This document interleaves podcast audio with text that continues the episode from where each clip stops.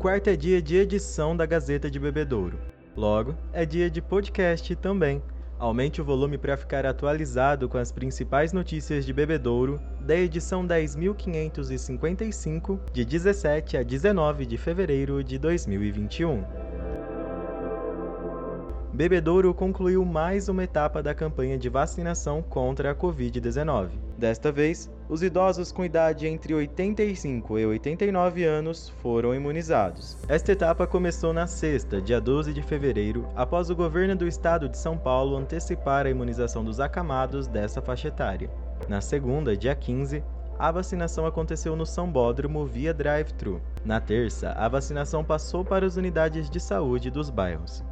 Com essa etapa, Bebedouro chega aos 4.515 habitantes imunizados contra a Covid. O número representa 5,8% da população da cidade. Quem recebe a vacina na próxima etapa são os idosos de 80 a 84 anos, com início previsto para 1 de março.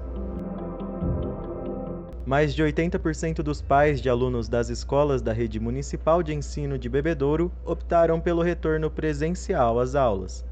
A pesquisa realizada pela Secretaria Municipal de Educação foi concluída no domingo, dia 14, e revelou que somente 19,3% dos pais e responsáveis preferem que as atividades continuem sendo realizadas pela internet.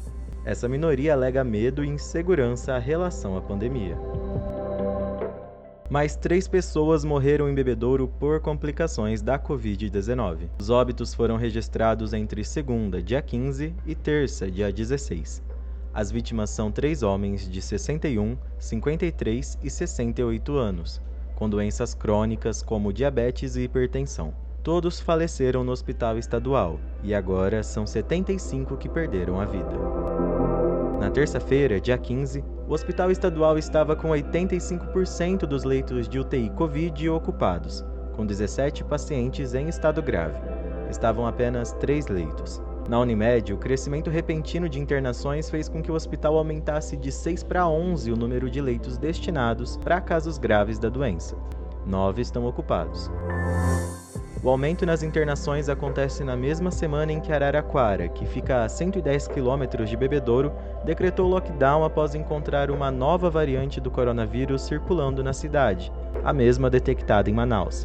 Até agora já foram registrados 25 casos dessa nova cepa e 12 deles só na cidade vizinha.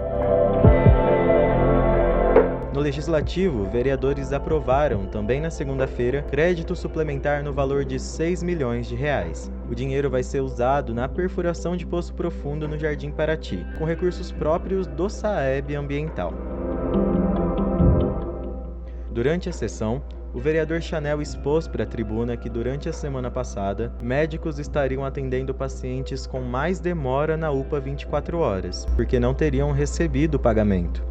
A Gazeta de Bebedouro, Giovanni de Carvalho Silva, que é responsável pela gestão da Associação Mahatma Gandhi, que é quem administra a UPA, explicou que o atraso está relacionado a verbas do governo estadual e federal que atrasaram os repasses. Giovanni afirma que boa parte dos salários já foram pagos e outros atrasaram devido ao fechamento dos bancos no carnaval. Estes devem ser quitados até o dia 22. Após a Federação Paulista de Futebol anunciar que não vai custear os times no Campeonato Paulista Sub-23, a Inter de Bebedouro, que pretende participar, planejou uma série de ações para arrecadar fundos e colocar o time em campo. A primeira delas é a Pizzada do Lobo, quem quiser ajudar vai poder comprar um vale no valor de 50 reais, que dará direito a duas pizzas dentre vários sabores oferecidos. A ação acontece no dia 6 de março, um sábado, em frente ao Estamatão. Quem tiver interesse pode comprar o vale com a diretoria do clube. Essas e outras notícias você confere na íntegra na edição 10.555 da Gazeta de Bebedouro. Você encontra nas bancas ou no site www.gazetadebebedouro.com.br ou ainda torne-se assinante.